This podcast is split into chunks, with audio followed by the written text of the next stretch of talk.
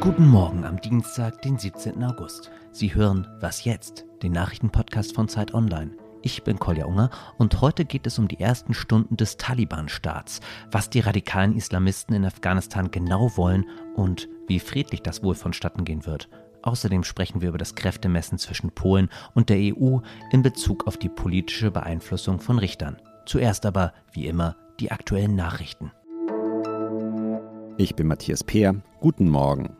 Fallschirmjäger der Bundeswehr sind in Afghanistan angekommen, um die deutsche Evakuierungsmission abzusichern. Sie sind mit einem Militärtransporter in Kabul gelandet. Die Maschine ist dann weiter nach Usbekistan geflogen. Dabei hat sie Berichten zufolge aber nur sehr wenige Menschen mitnehmen können. Offenbar war es nicht möglich, mehr Menschen, die auf der offiziellen Ausreiseliste stehen, kurzfristig zu dem Flugzeug zu bringen. Die EU-Außenminister wollen heute Nachmittag in einer Krisensitzung über die Lage in Afghanistan beraten. Im Tarifkonflikt bei der Deutschen Bahn gibt es noch immer keine Lösung. Die Gewerkschaft deutscher Lokomotivführer will heute mit einer Protestkundgebung vor dem Bahntower in Berlin Druck machen. Auch ein neuer Streik ist möglich. Im Gegensatz zum ersten Streik vergangene Woche will die Gewerkschaft früher ankündigen, wann die Lokführer und Lokführerinnen ihre Arbeit niederlegen werden. Der nächste Streik könnte aber länger dauern und sogar ein Wochenende umfassen, heißt es seitens der Gewerkschaft. Redaktionsschluss für diesen Podcast ist 5 Uhr. Wie geht es weiter in Afghanistan, nachdem am Sonntag die radikal-islamischen Taliban die Hauptstadt Kabul eingenommen und die Macht im Land übernommen haben? Die Straßen sind nun seitdem weitestgehend leer, bis auf Taliban-Kämpfer, die in einem Siegeszug herumfahren und gestern strategisch wichtige Polizei-Checkpoints besetzt haben. Der Leiter des Kabuler Büros von Caritas International, Stefan Reker, geht davon aus, dass die Machtübergabe relativ friedlich verlaufen werde. Die Taliban würden zu Unrecht als homogene Gruppe wahrgenommen. Mein Kollege Hasnain Kasim war schon oft in Afghanistan, um vor Ort zu berichten. Hasnain, traust du dem Frieden? Nein, keineswegs. Das ist jetzt im Moment friedlich vielleicht, also friedlich auch in Anführungsstrichen, denn die Macht ist ja kampflos übergeben worden. Man hat gesehen, die Taliban rücken an, sind stark, sind bewaffnet und bevor man sich da irgendwie einer Gefahr aussetzt, hat man die Waffen gestreckt, hat die Waffen übergeben. Und deswegen ist es jetzt in Anführungsstrichen friedlich. Aber es wird früher oder später wieder zu Kämpfen kommen. Die Taliban werden ihr wahres Gesicht zeigen. Sie haben sich im Vergleich zu Anfang der 90er Jahre, als sie aufkamen, als radikale, terroristische, steinzeitlich tickende Gruppe nicht verändert. Das muss man ganz klar sagen. Sie haben sich nicht verändert. Es wird wieder öffentliche Hinrichtung geben. Es werden Menschen die Hände abgehackt, Auspeitschung und so weiter. Das wird alles früher oder später wieder kommen. Ich befürchte eher früher als später. Und dann wird es wieder Unfrieden geben. Du hast gesagt, sie werden ihr wahres Gesicht zeigen. Hast du denn schon mal in dieses wahre Gesicht geblickt oder worauf baust du diese Aussage? Ja, ich kenne die ja. Ich habe ja viel Kontakt mit denen gehabt als Journalist, als ich äh, durch Afghanistan gereist bin. Ich weiß ja, wie die ticken. Die haben mehrfach in der Geschichte seit den 90er Jahren Versprechungen gemacht in Pakistan, in Afghanistan. Ihnen wurde immer wieder Macht auch zugestanden, weil man gesagt hat, man gibt ihnen einen Spielraum, einen Raum, wo sie eben machen und tun und walten können, wie sie es für richtig halten. Und äh, dafür versprechen sie, dass sie nicht noch mehr Macht beanspruchen. Das ist jedes Mal schiefgegangen. Jedes Mal haben sie ihren Machtbereich dann doch ausdehnen wollen, sind gewalttätig geworden, haben Zivilisten angegriffen. Also das funktioniert nicht. Und man sieht es ja auch jetzt in diesen Tagen. Ich meine, in den vergangenen Tagen. Es gab sogenannte Friedensverhandlungen in Doha. Und sie haben das Blaue vom Himmel versprochen, dass es Dialog geben werde, dass es Frieden geben werde. Und zeitgleich führen sie eine blutige Offensive in Afghanistan. Also es ist ja nicht überall kampflos gewesen. Und es gibt jetzt schon Berichte von Hinrichtungen, von Erschießungen von Soldaten, Polizisten, aber auch von Zivilisten. Also insofern, ich glaube denen kein Stück. Was wollen die genau aufbauen jetzt?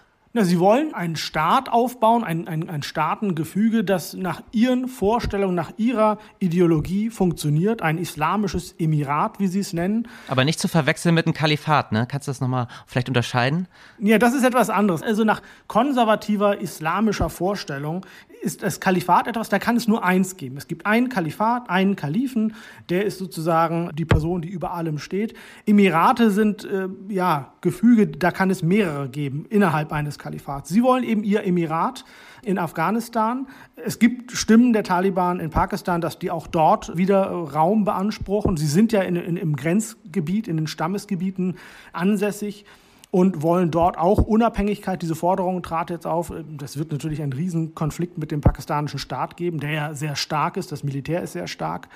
Also insofern, ähm, sie wollen ein Emirat, ein islamisches äh, Gebilde auf, aufbauen, in dem die Scharia gilt. Nun ist die Scharia etwas, also Scharia heißt ja letztlich nur ein Rechtssystem nach dem Buchstaben oder nach, nach dem Koran, Koran-konform. Jedes islamische Land, sei es Saudi-Arabien, was sehr konservativ, wahhabitisch ist, sunnitisch, aber auch Pakistan und so weiter, alle Länder werden sagen, die islamisch sind, unsere Rechte stimmen auch mit dem Koran überein. Aber was die Taliban wollen, ist, die wollen wirklich die extreme Auslegung, also mit Auspeitschungen, Hinrichtungen, Hand Steinigung bei Ehebruch und so weiter. Also das ist das, was die wollen und das werden sie auch durchsetzen. Und da, das ist ihre Ideologie, das ist in ihrer DNA sozusagen drin. Das hält sie auch zusammen, das macht sie so stark. Sie kämpfen für diesen Zweck. Und deswegen, wenn sie sagen, wir wollen Frieden und wir versprechen Frieden, dann wird das zwar so sein, aber nach ihrer Vorstellung, nämlich erst dann, wenn dann die Scharia nach ihrer Vorstellung gilt. Und ob das so friedlich ist, ist dann wohl abzuwarten. Ja. Düstere Einschätzung von dir, Herr Hasnain. Danke für die klaren Worte. Deinen sehr bewegenden Artikel haben wir übrigens in den Shownotes verlinkt. Prima, danke. Ciao. Ciao.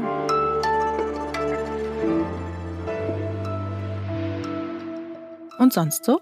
Habe mich immer gewundert, warum ich Sodbrennen habe früher. Und ich habe halt viel Cola getrunken und viel Weißbrot und so. Und dann sagte mal jemand, äh, lass das mal weg.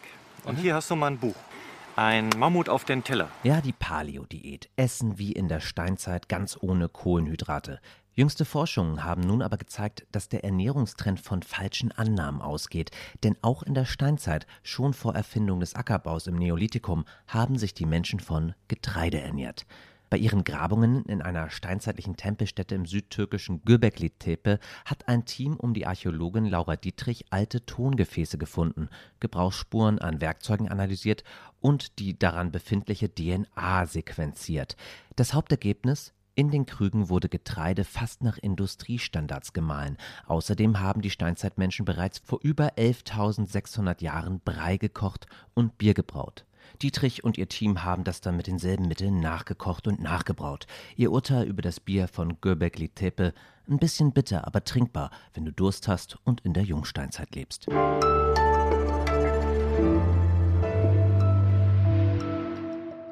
Gestern endete das Ultimatum, das die EU-Kommission Polen gestellt hatte, um seine umstrittene Disziplinarkammer am obersten Gericht einzustellen. Diese hatte die regierende Peace-Partei eingeführt, um nicht patriotischen Richtern ihre Immunität zu entziehen. Der Europäische Gerichtshof sah darin einen Verstoß gegen EU-Recht, weil hier eine politische Einmischung in die Justiz stattfinde. Mein Kollege Ulrich Krökel hat sich die ganzen letzten Tage schon durch die polnischen Tageszeitungen gewühlt. Und Ulrich, was unternimmt die Regierung in Warschau? Wird die Kammer aufgelöst? Ja, davon kann man äh, wohl ausgehen. Also es war ja schon nach dem EuGH-Urteil so, dass die Kammer suspendiert wurde, also er keine neuen Fälle mehr behandelt hat. Und dann hat sich vor allem Peace-Chef Kaczynski in einem Interview dazu so geäußert, dass er gesagt hat, wir werden diese, diese Kammer abschaffen.